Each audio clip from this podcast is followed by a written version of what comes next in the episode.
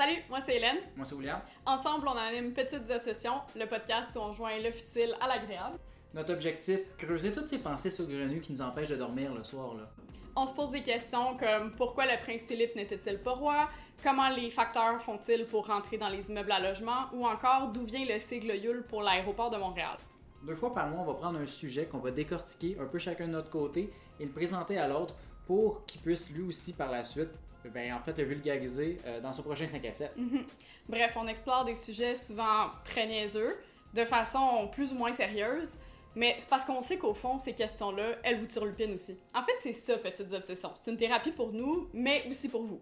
Oui, parce qu'on est disponible aussi pour répondre à vos questions. Vous avez une question niaiseuse, on peut y répondre.